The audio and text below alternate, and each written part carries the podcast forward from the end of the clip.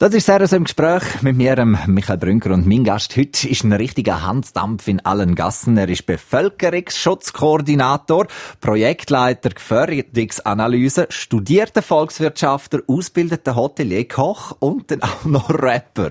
Gino Clavot alias Snook. Habe ich jetzt noch irgendetwas vergessen? Nein, ich würde sagen, im Gro hast du das Wichtigste aufgezählt. Habe ich aufgezählt. Gut. Äh, zuerst möchte ich mit dir über das Rappen reden. Wie bist du überhaupt zum Rappen gekommen? Wer sind da deine Vorbilder gewesen, wo das in den 2000er Jahren so losgegangen ist? ja, ich kann mich noch erinnern, ich bin eher noch im Kindergarten gewesen, dann ist der Song rausgekommen, Dida von den Fantastischen Vier. Ich weiß noch, wenn ich umgegumpelt bin, obwohl ich noch gar nicht gewusst habe, was das genau für ein Phänomen ist, da das Rap-Zeugs, aber ich habe das auch cool gefunden. Später dann habe ich mich dann eher auf Snowboarden fokussiert und habe es auch lässig gefunden. Habe dann leider aber um die Millenniumwende Wende einen Unfall gehabt, haben mir den Fuß ziemlich kaputt gemacht und habe mich dann müssen mit etwas anderem befassen, den ganzen Winter lang. Und Rap habe ich aber schon immer cool gefunden. Und habe dann gefunden, ja, das könnte jetzt mal genau dieser Sache nachgehen und immer meine kreative Seite ein bisschen finden. So habe ich zum Rap gefunden. Und zu der Influence würde ich sagen, sonst noch Freundeskreis Max Here, wo mich schon sehr prägt hat. Du hast äh, dir dafür entschieden, in mehreren Sprachen zu rappen. Zum einen Schweizerdeutsch und dann natürlich auch noch Romanisch. Macht jetzt das den Erfolg nicht schwieriger für dich? Jetzt eben auch, wenn man vielleicht über die Landesgrenzen raus will. ja, am einfachsten wäre es natürlich einfach sagen, komm, ich mache Musik auf Englisch und dann erreiche ich am meisten potenzielle Zuhörer auf der ganzen Welt. Das ist schon so.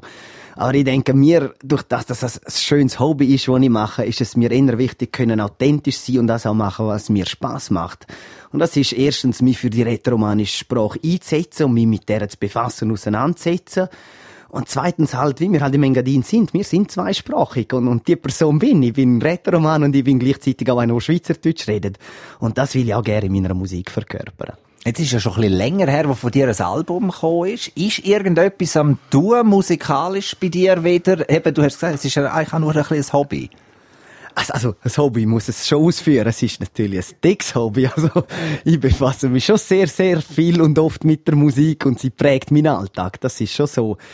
Zur Frage, ob etwas Neues kommt. Also, ich habe einen Rucksack voller neuer Lieder, wo ich irgendwie zwischen Skizze und fertigem Lied habe einfach das, das Schema nach Album, Album und Album rausbringen, ist wirklich, zumindest bei mir oder auch allgemein in der Musikszene ein bisschen finito.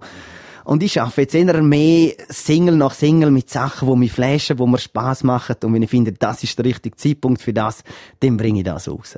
Der Gino Clavut, alias Snook, heute Gast. Immer so im Gespräch. Nach dem nächsten Lied reden wir mit ihm, mit meinem Gast, dann auch über seinen Job beim Amt für Militär und Zivilschutz. Sehr im Gespräch heute mit einem Typ, der äh, nicht nur Musik im Blut hat, sondern sich auch sehr gut mit Zahlen und Statistiken auskennt. Die Rede ist vom Gino Clavut, auch bekannt als Rapper Snook. Gino, äh, du schaffst beim Amt für Militär- und Zivilschutz als Bevölkerungsschutzkoordinator. Zudem bist du auch noch Projektleiter für Gefährdungsanalyse. Das klingt unheimlich trocken. Was aber machst jetzt du genau? Was ist deine Aufgabe? Ähm, was sie da machen beim Amt für Militär- und Zivilschutz ist auf kommunaler Ebene, also sprich in den Gemeinden draussen, rauszugehen und zu schauen, was besteht für Gefährdungen in den einzelnen Gemeinden. Also da reden wir von Naturgefährdungen, wie Erdbeben oder eine Lawine, technische Gefährdungen, wie sieht es aus mit Staudämmen, mit Chemiewerken etc., bis hin zu gesellschaftlichen Sachen, wo man vielleicht von einer Pandemie redet. Und dann machen wir uns, machen wir uns Gedanken mit den Leuten der Gemeinde, was haben wir da an diesen Gefährdungen, potenziellen Gefährdungen. Und in einem zweiten Schritt, wenn man dann die aufgelistet hat, macht man sich dann Gedanken, ja, wie sieht's aus? Was für einen Schaden könnte ich ausnehmen? Wie, wie wahrscheinlich, wie wahrscheinlich ist es, dass so eine Katastrophe kann eintreten? Und im Nachhinein die wichtigste Frage fast mehr ist, wie fit sind wir für die Gefährdungen? Sind wir fit oder haben wir noch Nachholbedarf? Haben wir gewisse Defizite, wo wir nachgehen müssen, um einfach parat zu sein, wenn so ein Ereignis eintreten Jetzt, wenn man das ja hört, äh, wie errechnet man denn so eine Gefährdungsanalyse? Also, für mich klingt das komisch, wenn wir da Zahlen mit ins Spiel bringen das sind die zwei Punkte, die ich gerade erwähnt habe, wo, wo grosse Rolle spielen. Also auf der einen Seite die Eintrittswahrscheinlichkeit, also tritt das all drei Jahre ein oder vielleicht all zehn Jahre oder reden wir von einem Ereignis, wo das all 100 oder 300 Jahre sogar passiert. Und auf der anderen Seite macht man sich Gedanken zu, zu den Schaden. Also kann es da Verletzte geben, kann es da Tote geben, kann es da Gebäude geben, die zu Schaden kommen, was für einen Einfluss kann es auf die Umwelt haben, etc. Anhand von diesen zwei Kenngrößen kann man dann das auf einer Matrix eigentlich sehr gut grafisch darstellen und anhand von der dann auslesen, wie wichtig ist die Gefährdung, müssen wir die sehr priorisiert betrachten oder kann man die auch in einem zweiten einem dritten Schritt anschauen. Das klingt sehr, sehr, ähm, wie soll ich sagen, äh, ja, ernst. Das ist sehr ein ernster Job. Was fasziniert jetzt dich da dran? Ja, zwei Sachen. Also ich, ich habe sehr gern, wenn ich mit Zahlen darf spielen. Das finde ich sehr, sehr spannend. Und wenn man das dann kann übersetzen, eben genau in, in, in grafische Formen, wie man das kann darstellen aber ich glaube, die schöne und die gute Motivation ist, ist sicher etwas für die Bevölkerung dürfen zu machen. Also mit gewissen Maßnahmen dazu, wo, wo dazu führen, dass die Bevölkerung zu weniger Schaden kommt. Das ist sicher das Spannendste daran. Auf deiner Schulter lasten dementsprechend auch sehr große Verantwortung. Ja, kann man schon so sagen, auf jeden Fall. Also nicht nur auf meiner, wir sind in einem Gremium immer, wo wir die Analyse machen, aber ja, auf jeden Fall ist das auch mit einer Ver äh, Verantwortung verbunden. Im dritten Teil und letzten Teil vom heutigen RSO im Gespräch reden wir dann noch mit dem Gino Clavot auch noch über seinen Einsatz im Bondo nach dem Felssturz vom letzten Jahr. Das in wenigen Minuten nach dem nächsten Lied.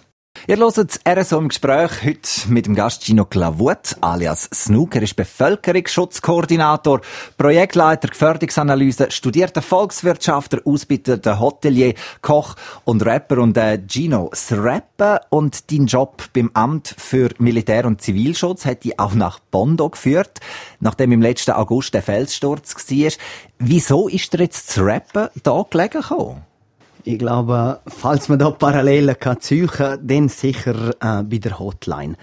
Also musst dir vorstellen, in der ersten Phase, nachdem der Bergsturz war, hat man natürlich auf dieser Gemeinde extrem viel, viel Telefon von, von, von verschiedenen Ansprechgruppen gehabt, oder Anspruchsgruppen gehabt, die da gewissen Informationsbedarf hatten.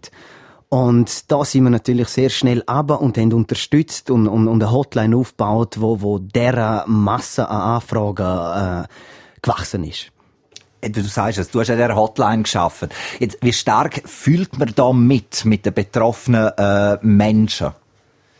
Ja, man ist natürlich sehr nah an der Quelle, man kriegt sehr vieles mit und durch das würde ich schon sagen, ja, beeinflusst das einem am Abend, wenn man dann heimgeht und sich Gedanken macht zu und reflektieren tut, was ist denn heute alles so passiert, was an Informationen und wie tue ich die verarbeiten. Wie schwer ist es denn überhaupt gewesen, jeden Tag wieder zu gehen und wieder anhocken? Ja, ich würde sagen, dass da schwer vielleicht das falsche Wort ist, weil ich glaube, da hat man eine, eine, eine intrinsische Motivation oder vielleicht sogar auch eine extrinsische, ist eine gute Frage, wo einfach, indem man der Bevölkerung kann helfen in so einer Lage, stellt man sich gar nicht die Frage, ja, für was stehe ich jetzt auf und, sondern das passiert automatisch, dass man die Energie und die positive Ansicht hat, zum Wollen helfen. Nimmt man da den Job eigentlich dann auch mit heim oder äh, kannst du das gut voneinander trennen? Also ich würde sagen, auf jeden Fall gibt es gewisse Sachen, wo man mit heimnimmt, wo, wo, wo man darüber noch noch reflektieren inwiefern hat mich das jetzt prägt, etc. Also ich würde lügen, wenn ich jetzt würde sagen, nein, das kann man einfach am Abend um 5 Uhr ausstempeln, heimgehen und die Sache ist gegessen. Ähm, wenn du jetzt zurückdenkst, wo man dich aufgeboten hat, ist einem da das schlimmste Szenario überhaupt bewusst gewesen, oder hat man einfach gesagt, wir gehen jetzt mal schauen? Also man ist sich dessen halt schon bewusst, durch das, dass das halt meinen Alltag prägt, die Gefährdungsanalyse etc., weiß man etwa, mit was man zu tun hat. Wenn man dann aber effektiv vor Ort ist und die Ausmaße dann sieht, dann überwältigt das einem, das auf jeden Fall. Also es ist dann natürlich noch etwas anderes in der Theorie, wo man sich Gedanken dazu macht und in der Praxis, was, was für enorme, enorme Massen da auf, auf auf die Gegend zukommen. Gino, danke dir viel, viel mal für das Gespräch. Viel Erfolg mit deiner Musik, wo von dir bald vielleicht wieder mal etwas Neues rauskommt. Und danke für deine Zeit zum Vorbeikommen. Danke auch. Das ist das RSO im Gespräch mit dem Gino Clavut alias Snooks Gespräch. Ganze nochmal nachlesen könnt ihr auch unter südostschweiz.ch. Mein Name Michael Brünker.